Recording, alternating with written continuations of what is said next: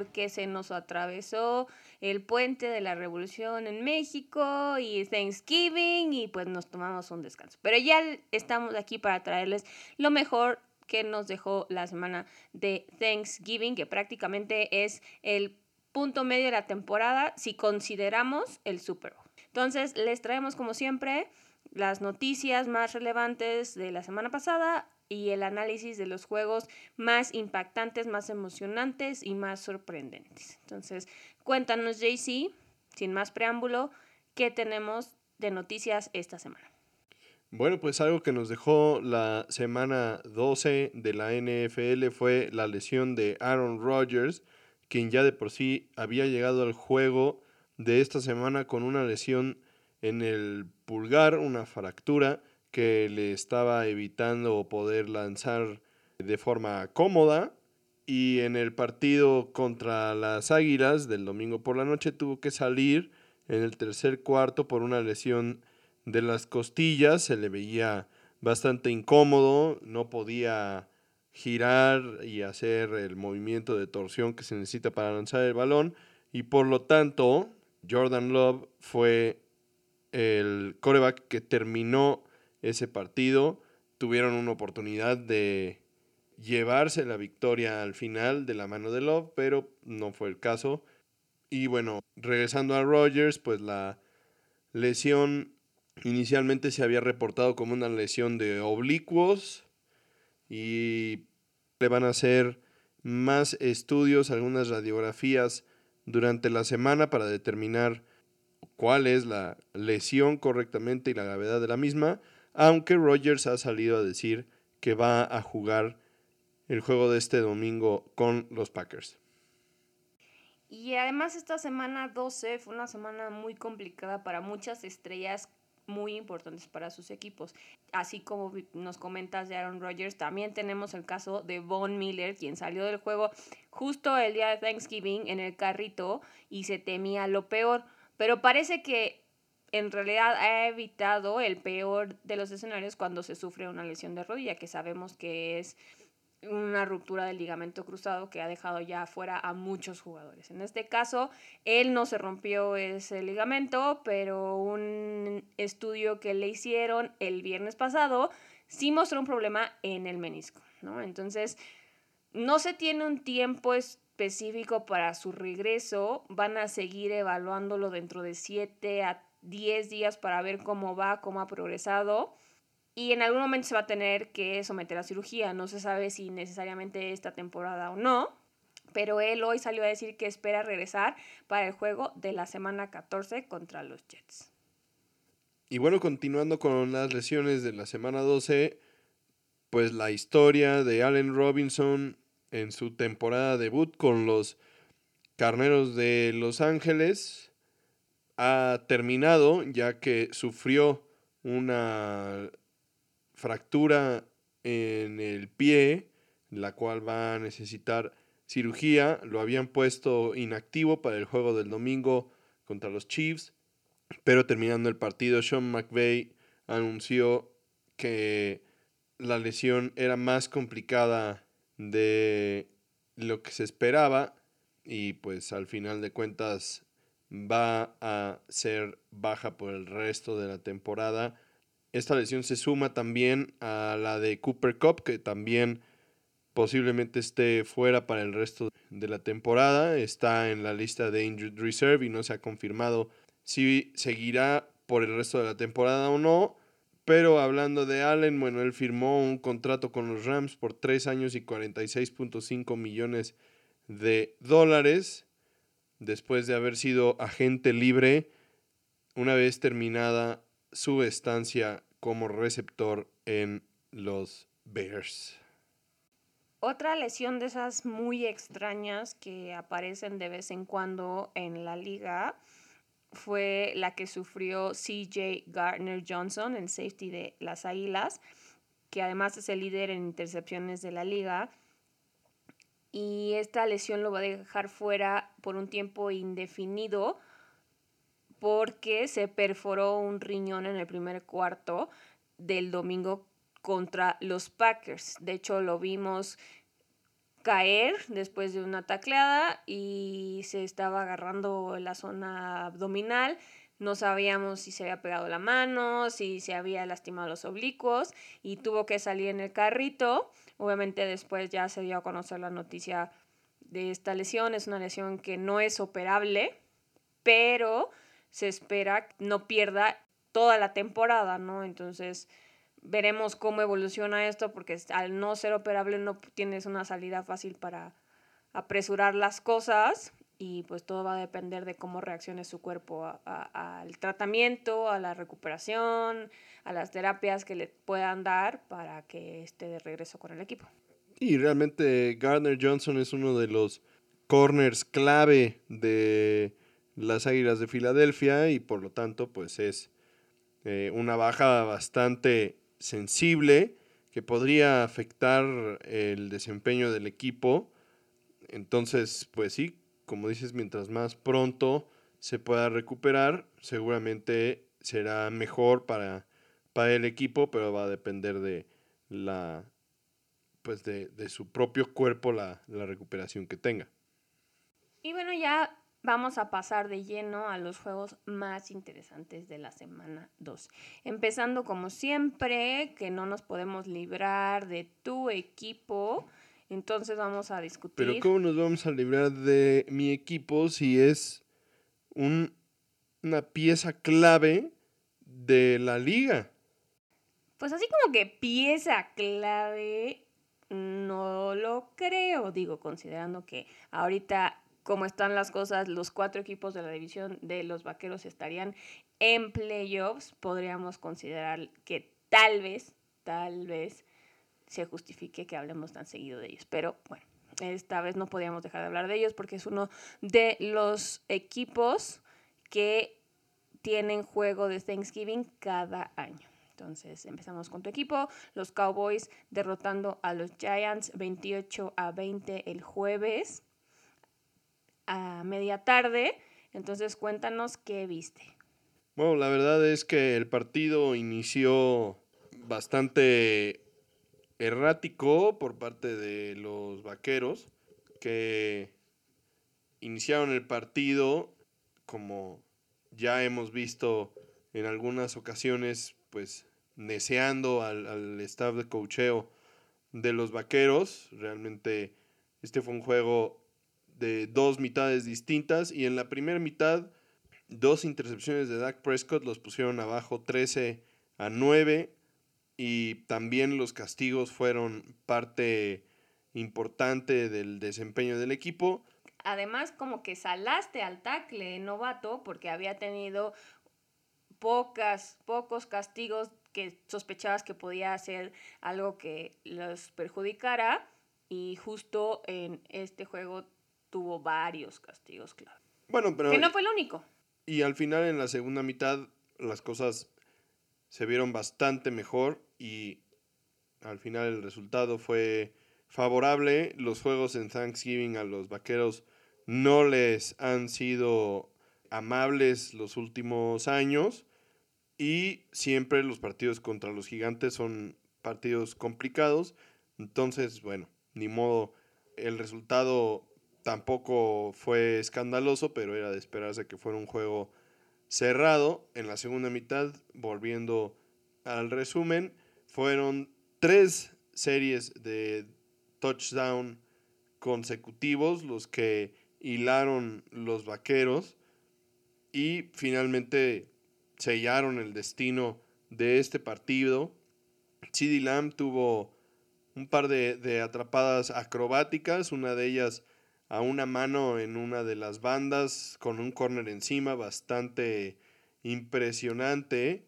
Nos recordó a aquella que justamente Odell Beckham hizo en contra de los Vaqueros cuando jugaba en los Gigantes, una atrapada espectacular que terminó siendo touchdown, pero la clave de la segunda mitad fue justamente el juego por tierra, donde Ezekiel Elliott y Tony Pollard se encargaron de llevar al equipo de la mano y, más importante de todo, los vaqueros encontraron la forma de involucrar a sus alas cerradas, que fue un factor bastante sorpresivo, honestamente, porque no es normal que, que, las alas cerradas estén tan involucrados, pero en este, en este partido sí lo fueron, de hecho, dos touchdowns los anotó Dalton Schultz, el ala cerrada titular, pero también Hendershot tuvo una carrera de anotación.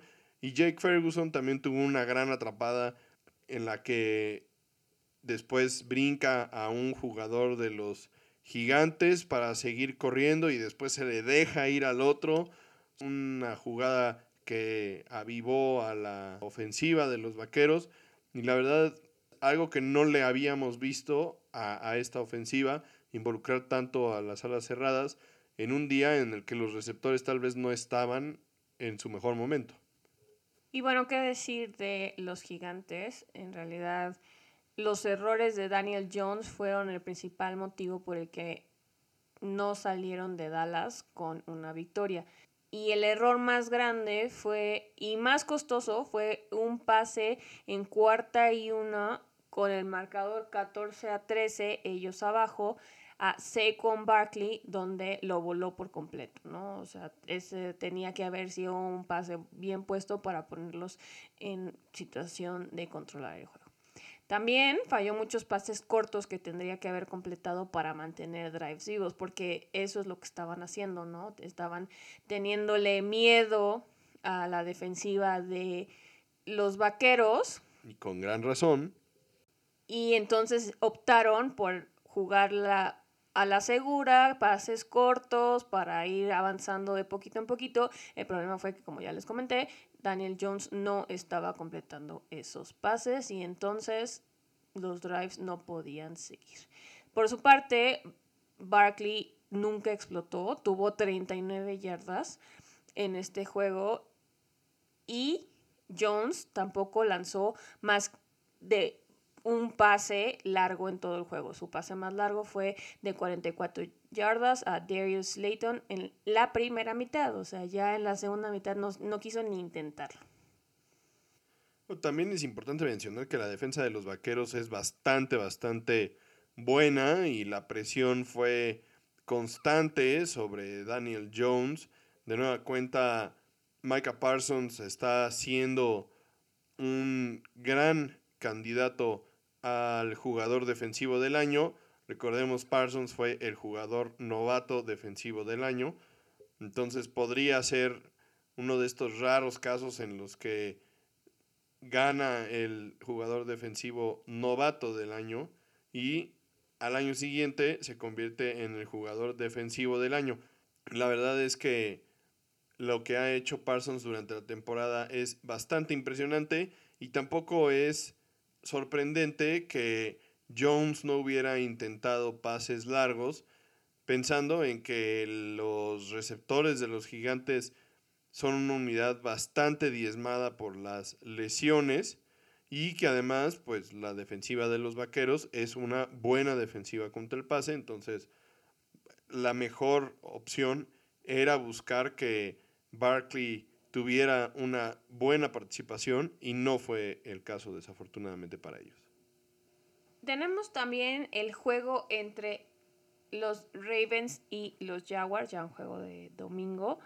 Un juego que tal vez el marcador no refleja lo emocionante que fue, porque tampoco, como en el caso de los Vaqueros y los Giants, fueron muchísimos puntos, pero sí estuvo mucho más cerrado de lo que a lo mejor hubiéramos esperado y quedó 27 a 28 a favor de los Jaguars. ¿Y por qué digo que fue interesante? Porque se anotaron 33 puntos solo en el último cuarto con varios cambios de liderato, ¿no? Entonces, todo podía pasar, era un volado, a ver quién le echaba más ganas, a ver quién se concentraba más para llevarse la victoria y a fin de cuentas fueron los Jaguars porque tuvieron tres series de anotación en los últimos seis minutos, ¿no? Entonces, quien le echa más ganas se queda con el resultado y esto fue el caso, ¿no? Y la verdad es que Trevor Lawrence se vio como lo que se esperaba de él desde la temporada pasada, algo que ya le hacía falta porque ya tenía muchos dudando de su capacidad de mantenerse como coreback franquicia. Lideró dos series de touchdown de 75 yardas. La última de esas terminó con una anotación de 10 yardas para Marvin Jones y una conversión de dos puntos con Say Jones para irse arriba en el marcador. Obviamente, esto nos deja ver que fue el mejor juego de la temporada de Lawrence.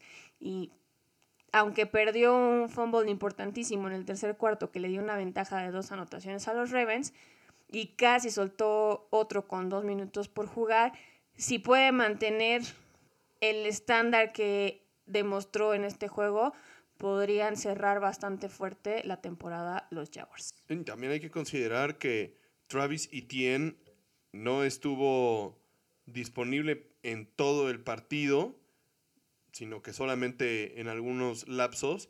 Y Etienne es el, jugador clave en el juego por tierra para los Jaguars y entonces es todavía más impresionante esta victoria que se llevan sobre un equipo que es uno de los favoritos en la conferencia americana, puesto que los Ravens llegaban a este partido con una racha de cuatro victorias consecutivas, un par bastante cerradas, la cual estaba ayudando a desestimar la propensión de los Ravens a dejar ir ventajas en el marcador en los últimos momentos de los partidos, que fue un, una racha con la que iniciaron la temporada. Recordemos, estos Ravens iniciaban los partidos bastante rápido y después de conseguir diferencias bastante amplias en la primera mitad, en la segunda mitad perdían estos lideratos tan holgados que, lograban construir y terminaban perdiendo los partidos.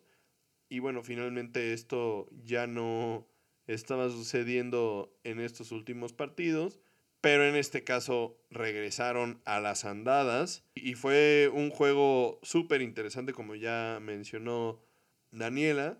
La verdad es que completamente inesperado el resultado y los Ravens iniciaron con un liderato de 19 a 10 durante más de la mitad del último cuarto. O sea, no estamos hablando de este liderato al medio tiempo, sino que realmente llevaban una ventaja de 9 puntos en el último cuarto. Sí, ya prácticamente con en otras circunstancias con el juego ganado, ¿no? Porque ya quedaban mm, menos de 7 minutos. Y al final de cuentas dejaron que los Jaguars se fueran arriba con un fumble en su lado del campo que le dio a Jacksonville el gol de campo de la ventaja. La verdad es que sí es, es importante mencionar que efectivamente Trevor Lawrence se vio mucho mejor que como lo hemos visto jugar en esta temporada y su primera temporada. La verdad sí dio destellos de lo que se espera de él. Sí, lo que yo comentaba es que tiene que mantener ese ritmo porque no puedes brillar en un solo juego, ¿no? No puedes mantener a un equipo ni mantener tu posición en el equipo con un solo juego bien jugado, ¿no? Entonces esperemos que este haya sido su despertar y que de aquí en adelante pueda hacer algo mucho mejor que lo que ha hecho prácticamente en estas dos temporadas, ¿no? Por su parte, Lamar Jackson tuvo muchísimos errores, un fumble que le costó caro y además falló la mitad de los 32 pases que intentó, ¿no? Entonces, bien sabemos que su fuerte no es pasar, pero estas estadísticas no auguraban nada bien para los Ravens, ¿no? Que además, al principio del juego, dejaron muchos puntos sobre la mesa, ¿no? Pateando goles de campo que podían haber sido touchdowns fácilmente, pero que no pudieron concretar. Y con todo y todo, me parece que en realidad fueron las fallas de la defensiva de los Ravens las que permitieron que los Jaguars se metieran en el juego después de que Baltimore dominara en el tercer cuarto. Entonces, sí es preocupante porque tienen errores de los dos lados del, del balón, o sea, no es como en el caso de que, ay, bueno, es que mi defensiva es mala, entonces pues la ofensiva puede cargar al equipo. No, en este caso, pues los dos lados del balón se vieron muy mal, entonces sí van a tener que ajustar para mantenerse en la contienda por los playoffs. Y al final de cuentas, todavía en este momento los Ravens lideran la división norte de la conferencia americana, pero los Bengals son uno de los equipos que nuevamente, como el año pasado, eh, empiezan a jugar mejor en esta época del año. Justamente en este mismo momento, el año pasado, los Bengals tenían el mismo récord que tienen ahora de 7-4. Y la verdad es que hemos visto a los, a los Bengals jugar mejor que como empezaron la temporada y esto también puede ser alentador para ellos y, podría ser complicado para los Ravens porque empatados en récord en este momento podrían fácilmente perder el liderato de la división con los Bengals. Y con esto de que ningún equipo estuvo de bye, la verdad es que las cosas se calentaron muchísimo y no solo tuvimos los dos juegos que ya mencionamos interesantes, pero el siguiente partido del que queremos platicar nos dejó con el ojo cuadrado. Y hablamos del juego entre los Jets y los Bears y casualmente los dos equipos llegaban a este juego sin su coreback titular, ¿no? En el caso de los Jets, Mike White iba a tomar el lugar de Zach Wilson, como ya se había comentado la semana que estuvimos fuera del aire, por toda la situación que se había vivido en Nueva York, donde le preguntaron a Zach Wilson después de la derrota contra los Patriotas, la segunda de esta temporada, que si él se sentía responsable por la situación del equipo y él dijo que por supuesto que no. Y esto pues no cayó bien con los fans, con el mismo equipo, con los coaches y entonces pues tomaron la decisión de que Wilson se quedara en la banca. Desequipado completamente. Sí, o sea, él no iba a ser parte del el juego y de hecho Joe Flaco sorprendentemente tampoco iba a ser el titular, él iba a ser el segundo quarterback y en el caso de que se hubieran lastimado Mike White y Joe Flaco, Zach Wilson iba a estar disponible para entrar al partido. ¿no? Y en este caso, los Jets se quedaron con la victoria 31 a 10 contra los Bears. Sí, realmente una decisión difícil por la posición en la que draftearon a Zach Wilson, quien es claramente un jugador pues que tiene un peso por ser seleccionado en la primera ronda, pero al final de cuentas la situación, el desempeño en el campo no ha sido bueno, su actitud y aparente inmadurez es algo que en más de una ocasión ha sido controvertida y lo sucedido después de ese partido contra los Patriotas fue bastante desafortunado, los comentarios no resonaron correctamente en el vestidor de los Jets y el coach Sala tomó la decisión correcta, honestamente, no la fácil, pero sí la correcta.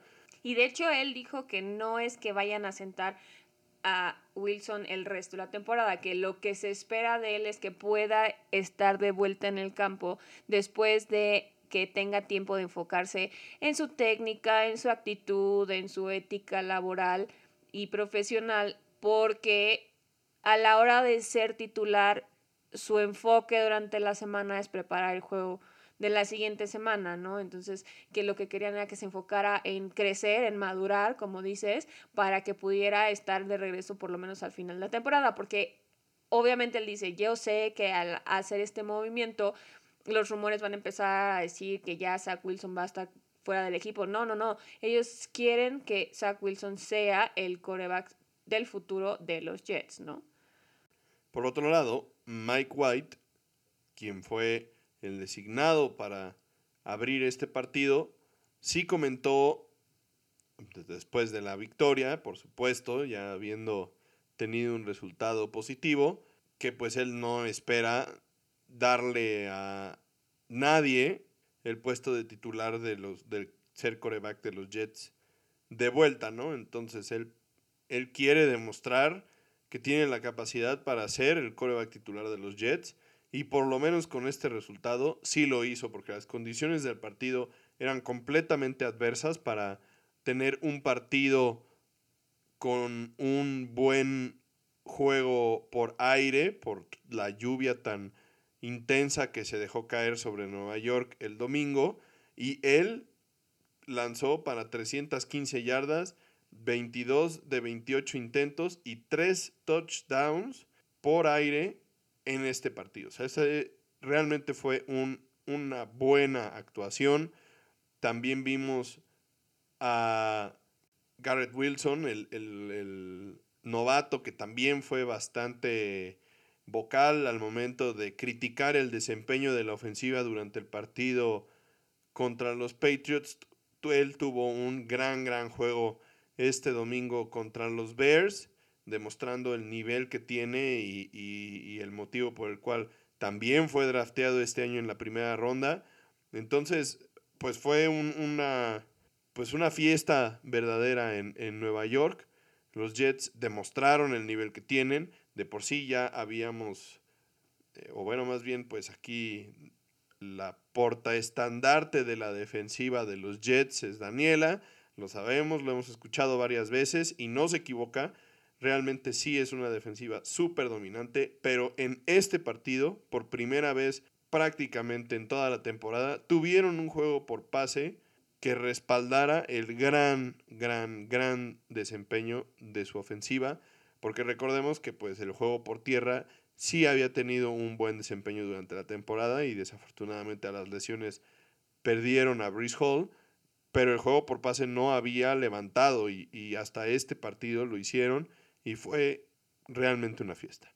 Sí, de hecho Mike White se convierte en el único quarterback en la historia de los Jets en tener múltiples juegos con más de 300 yardas por pase y tres o más, más touchdowns en las últimas 30 temporadas. Y su otro juego de más de 300 yardas fue en la semana 8 de la temporada pasada. Como bien mencionas, el juego por aire estuvo impecable y utilizó todo lo que tenía a la mano porque encontró a 10 receptores diferentes. Entonces eso es muchísimo, ¿no? Y regresando a lo que mencionas de la defensiva, también complementó lo bien que se vio la ofensiva.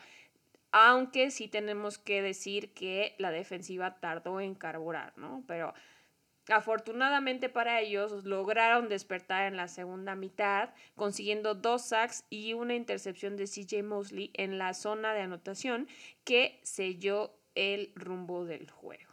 Fue un partido donde claramente el desempeño de la ofensiva y la defensiva se complementaron para ponerlos arriba de los Patriots en la división, cosa que es importantísima y los empuja a un puesto de comodín con partidos contra los Vikings y los Bills. No podemos desestimar lo importante que es que tengan un mejor récord que los Patriotas, porque recordemos que los Patriotas los barrieron en la serie de la temporada. Entonces, de tener el mismo récord, los Patriotas quedarían por encima de los Jets. Entonces ya en este momento los Jets la única opción que tienen para quedarse con el segundo puesto de la división es superar en récord a los Patriots y esto pues posiblemente también les derive un puesto en playoffs como comodines. Entonces es importante mantener este buen ritmo.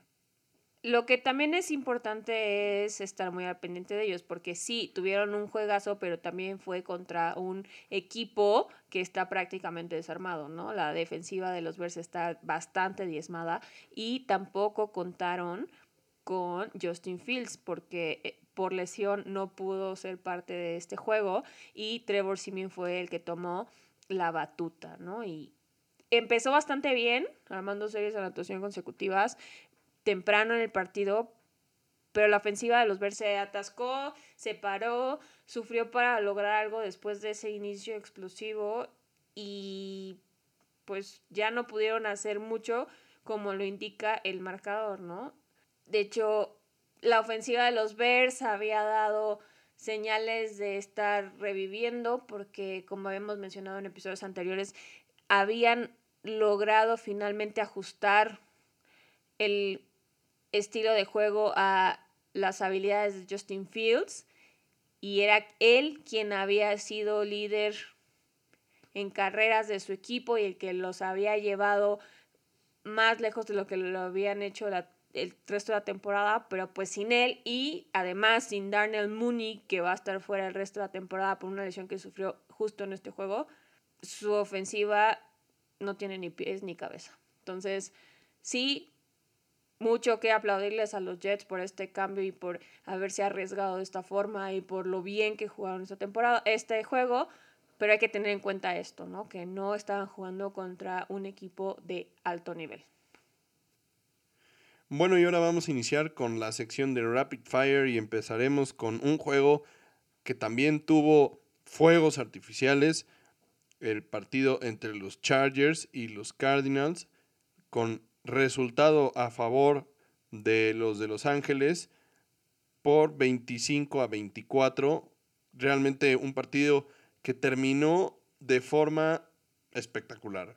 Herbert y los Chargers no lograron acercarse a la zona de anotación en sus primeros dos intentos de empatar el partido en el último cuarto, pero afortunadamente para los Chargers, Arizona tampoco pudo encontrar la manera de congelar el partido y aumentar la ventaja que tenían. Herbert no desaprovechó la última oportunidad que le dieron, la tercera es la vencida, avanzando 38 yardas en 7 jugadas y 1 minuto 33 segundos para darles la victoria.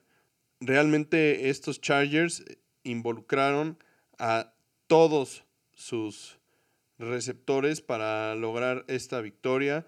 Vimos de vuelta a Keenan Allen, a Everett, a Palmer, quienes han tenido en, de forma esporádica juegos donde han sido protagonistas, pero no los habíamos visto a todos conjuntarse para tener un buen partido.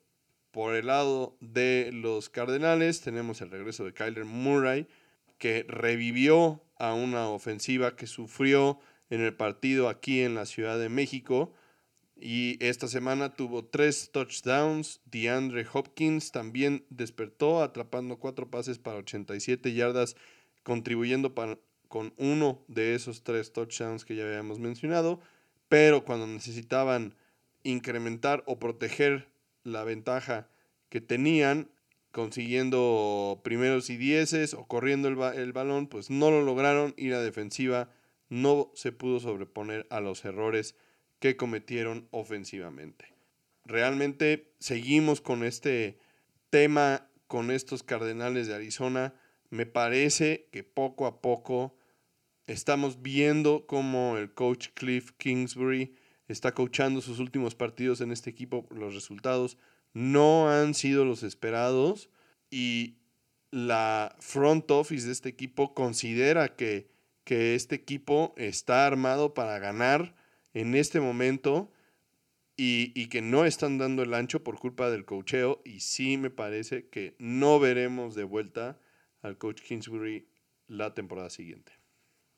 Queremos platicarles también del juego entre las Águilas y los Packers, un juego que se quedó en manos de las Águilas 40 a 33 y que además estuvo mucho más peleado de lo que yo hubiera imaginado con lo que habíamos visto de los Packers al principio de la temporada.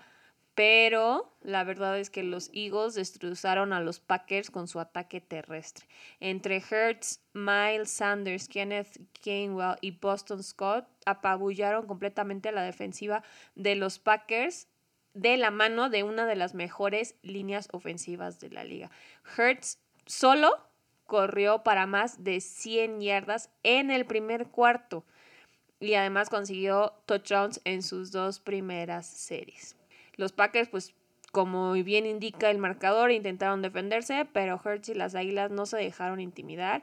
Y a diferencia de lo que habíamos mencionado ya en episodios anteriores, de lo que habían hecho las semanas previas, también tuvieron una buena segunda mitad, porque justo habíamos comentado que empezaban muy bien, con primeras mitades muy fuertes y después se desinflaba, ¿no? Entonces dependían mucho de la ventaja que podían conseguir en esa primera mitad para sobreponerse a los errores de la segunda mitad. En este caso, no sufrieron de eso y pues se quedan con la victoria con además muchísimos puntos en el marcador, ¿no? De hecho, las 363 yardas por tierra que consiguió Filadelfia fueron el máximo de la temporada eh, del 2022 de la NFL y la mayor cantidad permitida por Green Bay desde 1977. Por el lado de los Packers, la verdad es que sí hubo pequeños destellos del vintage Rodgers al que estábamos acostumbrados en la primera mitad, donde lanzó un par de pases de touchdown y algunos otros bastante buenos, pero considerando a qué altura de la temporada está haciendo su aparición Vintage Rodgers y todas las lesiones con las que están lidiando, él y varios de los jugadores clave se van a tener que tomar decisiones bastante complicadas. Sí, veremos qué es lo que sucede el resto de la temporada con Rodgers. Sobre todo porque Jordan Love logró mover bastante bien el balón.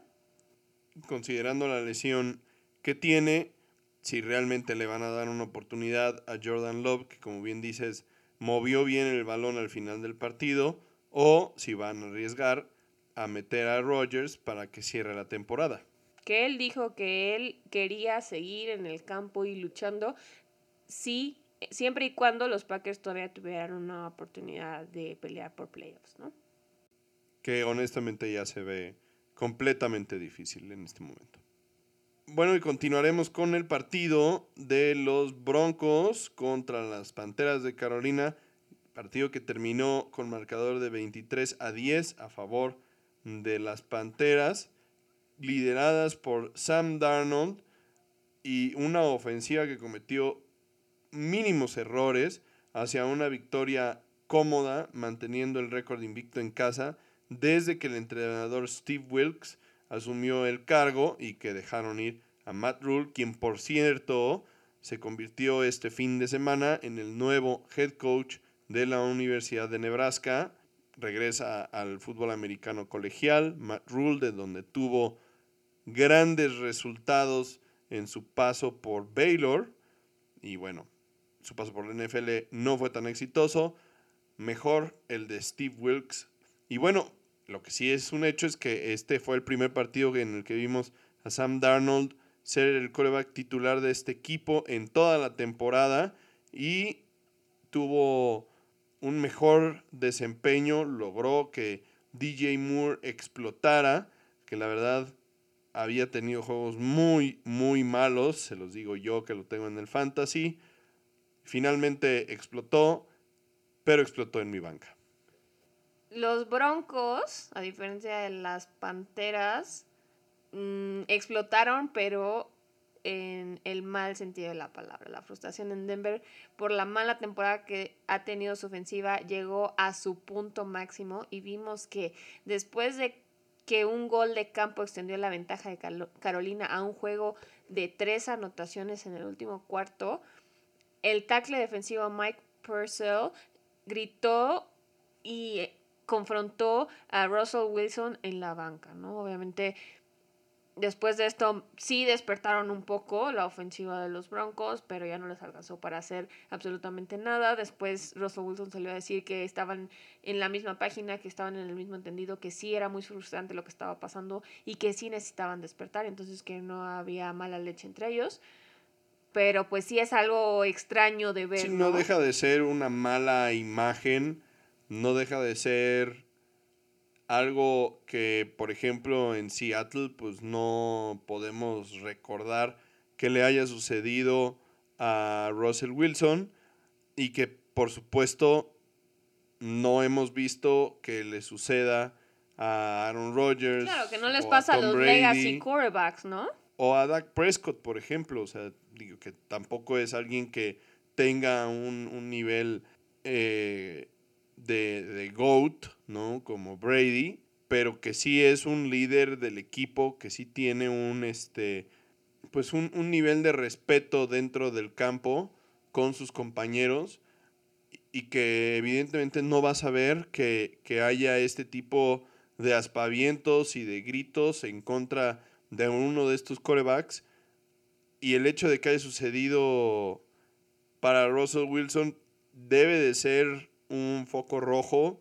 Ya lo habíamos comentado esto, eh, la situación en Denver es verdaderamente delicada. Seguramente Russell Wilson no va a ser el pagador de esta situación por el tipo de contrato al que lo tienen firmado, pero seguramente el coach y el gerente general de este equipo sí serán los pagadores y seguramente se buscará a alguien que pueda tener una ofensiva que se amolde un poco más a las características de juego que tiene Russell Wilson, que realmente él no es un coreback de, de una ofensiva de ritmo, puesto que nunca ha sido un coreback que tire con mucho ritmo. Wilson siempre ha sido un coreback que ha buscado extender las jugadas, buscar espacios, ganar tiempo, las jugadas fuera de itinerario mm, son las que han sido la parte central del, juego o del estilo de juego de Russell Wilson y, la, el tipo de ofensiva que tiene coach Hackett es más como para un coreback como Rogers o, Brady que, que, dan tres pasos y sueltan la bola, dan cinco pasos y sueltan la bola, dan siete pasos y sueltan la bola. Y pues seguramente veremos a alguien más siendo el head coach de este equipo la, temporada siguiente. Y bueno, con eso cerramos los análisis de los juegos más relevantes de la semana 12 y pasamos a ver hacia la semana 13 los juegos que más nos interesan. Ya no son tantos, pero sí hay juegos clave como es el juego de los Jets contra los vikingos en Minnesota, como bien habías mencionado, es importantísimo que los Jets mantengan el ritmo porque se tienen que alejar lo más posible en récord de los Patriotas. Sí, un juego divisional que siempre tiene grandes implicaciones, en este caso con los dos equipos metidos en la pelea por los playoffs. Especialmente si consideramos que en la semana 14 los Jets se van a enfrentar a los Bills, ¿no? Entonces, esa va a ser una prueba muy, muy ruda. Entonces, si quieren sacar una ventaja, tendrían que aprovechar esta semana. el siguiente juego del que queremos hablar es un partido con dos rivales divisionales, complicado, que también tiene a ambos equipos en el grueso de la pelea por los playoffs y un lugar de comodines. Hablamos de los Commanders contra los Giants se enfrentan en Nueva York. Y también otro juego divisional, Seahawks contra los Rams. bueno, los Rams son el equipo más triste de la liga, honestamente lo podemos decir oficialmente. Pues sí, pero siguen siendo un rival divisional y los Seahawks vienen de una derrota bastante dolorosa, ¿no? Entonces, todo puede pasar. Dos derrotas consecutivas y tomamos en cuenta que antes de este partido no jugaron porque estuvieron de bye y la semana anterior habían perdido en Múnich contra los, los Bucaneros, ¿no? Entonces, sí deben de despertar si pretenden también ellos hacer algo con su temporada. Sí, porque de hecho ya dejaron que los 49ers se fueran arriba en la división y ya perdieron obviamente el liderato, ¿no? Entonces, todavía están ahí, eh, si la temporada terminara hoy, peleando por un lugar de incomodín, pero pues tienen que mantener el ritmo y tienen que no aflojar y ganar este tipo de juegos que tendrían que ser fáciles considerando la situación en la que se encuentran los Rams. Sí, por último, el partido entre los Delfines y los 49ers. Este es un juego súper importante, a pesar de que son dos rivales de conferencias diferentes, pero este partido nos podría dar una buena idea de cómo están realmente estos dos equipos para los playoffs. Además de que es el regreso del coach McDaniel a San Francisco, de donde salió debajo de la tutela de Kyle Shanahan. Y entonces pues también son dos staff de cocheo que se conocen bien, equipos que saben cómo juega el otro y, será muy interesante. Los Delfines son uno de los equipos más, más entretenidos de ver. Y los 49ers pues se han reforzado durante la temporada con Christian McCaffrey. La verdad es que la llegada o, la necesidad de que Garapolo tomara las riendas del equipo le ha caído de, de, perlas a este equipo que ya mencionamos en su momento que podía ser que fueran campeones del Super Bowl este año con un coreback al que ellos pensaban que sería mejor deshacerse de él, ¿no? Sí, que además esto va a levantar muchas preguntas sobre la agencia libre de Jimmy G, ¿no? Porque pues vamos a ver qué va a pasar con él cuando termine la temporada. Así es. Y bueno, vamos a nuestro primer segmento de Playoff Picture de la temporada. En este caso, para la conferencia americana, tenemos a Kansas City como primer lugar, si la temporada terminara hoy. Ellos tendrían el bye. Después, justamente los Delfines de Miami, que estarían por encima de los Bills de Buffalo, con el juego que ya tienen ganado de la semana 3 entre ellos.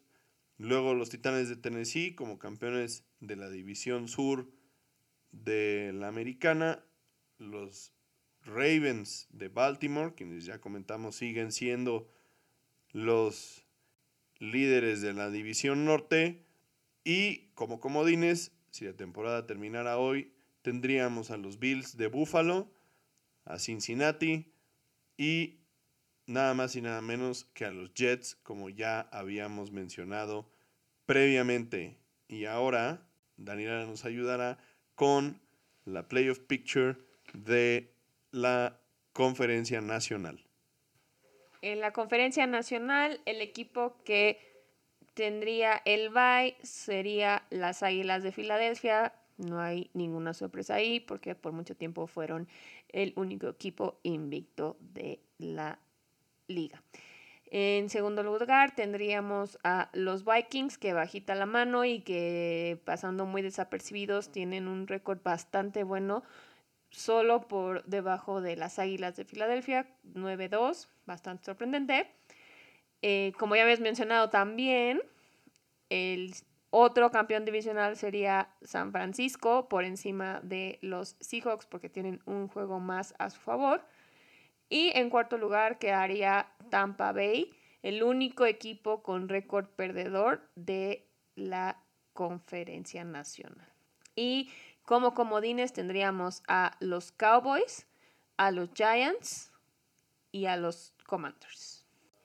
Sí, curiosamente, los cuatro equipos de la división este de la nacional en este momento estarían dentro de playoffs, pero bueno, al final de cuentas, esta semana los Commanders y los Giants juegan entre ellos, entonces posiblemente alguno de los dos podría quedar fuera de la playoff picture para la semana entrante y de ganar los Seahawks podrían ser el equipo que se quedara con esa posición, pero bueno, en este momento hasta este es la imagen, ¿no? La carrera a los playoffs Así va en este momento y, es bastante interesante. Ambas conferencias este año están cerradas, están competitivas, puede haber muchísimos movimientos todavía, nada está definido, ni siquiera la posición de las Águilas de Filadelfia, como ya mencionabas,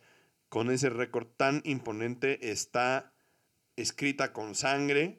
Que de hecho, como paréntesis, sí hay posibilidades de que varios equipos puedan ya asegurar su lugar en playoffs, entre ellos las Águilas. Si ya saben, todas estas estadísticas se dan si que pierde fulanito, si empata fulanito, pero sí hay posibilidades de que varios equipos ya aseguren su lugar de playoffs desde la semana 13.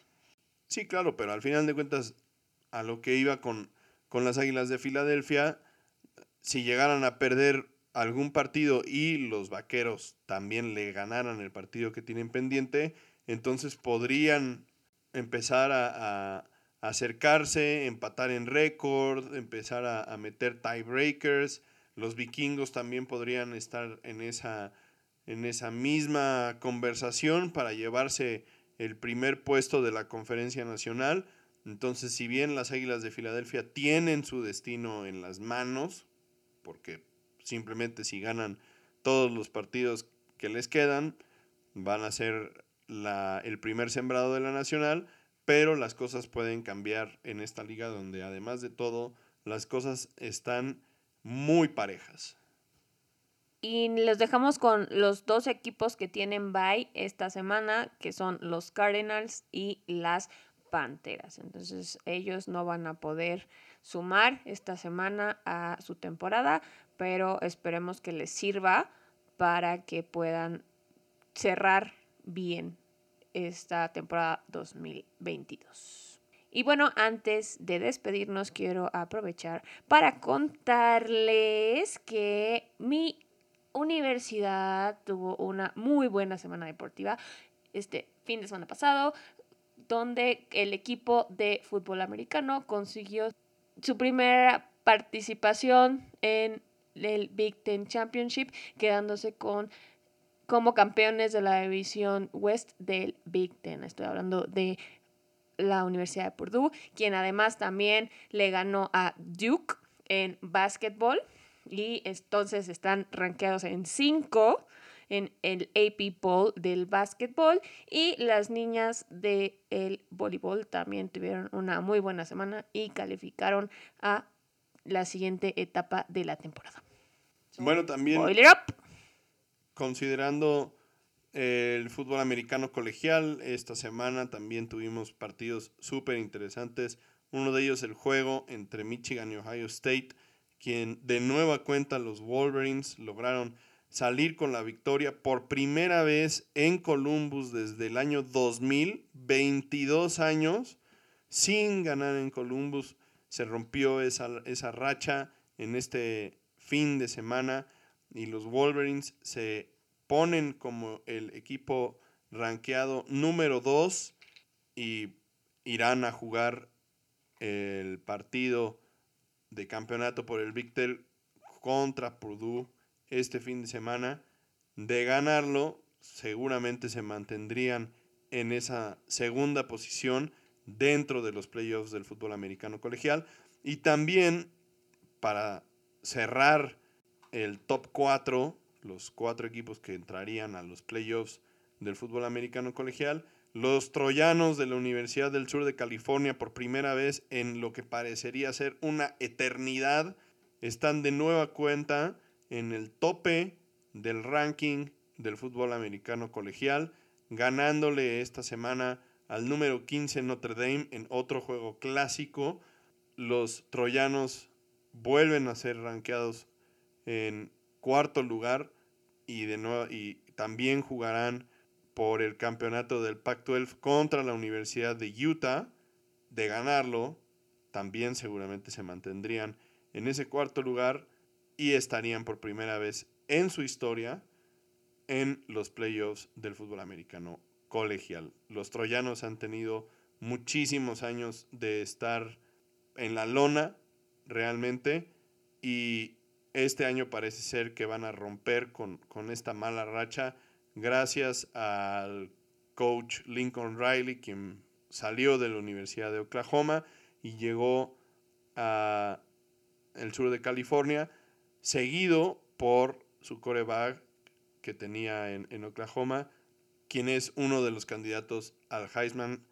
la verdad es que la, el cambio en la universidad ha sido vertiginoso y pues bueno, siempre es bueno tener a, a la Universidad del Sur de California en el tope de los rankings y también pues tener a jugadores como Caleb Williams, quien es su coreback, en la conversación por el Heisman. Son equipos que tienen muchísima afición y que tienen además de todo esta mística que, el fútbol americano colegial tiene pues interconstruida como parte de su de, de la magia de este deporte que tiene tanta tradición. Entonces, pues sí, hablando de, fútbol americano colegial, también la temporada se acerca a su fin, a la temporada de tazones y seguramente también estarán muy interesantes. Con eso los dejamos. eh, por esta semana. Gracias por tenernos paciencia. Les prometemos que ya no nos vamos a tomar muchas más vacaciones esta temporada porque ya les estarán poniendo las cosas muy, muy interesantes. Y les mandamos muchísimos saludos desde nuestro nuevo espacio de grabación. Los vemos aquí la próxima semana. Bye bye, cuídense mucho, disfruten de la semana 13 de la NFL y de los campeonatos de conferencia de el fútbol americano colegial también esta semana. Bye.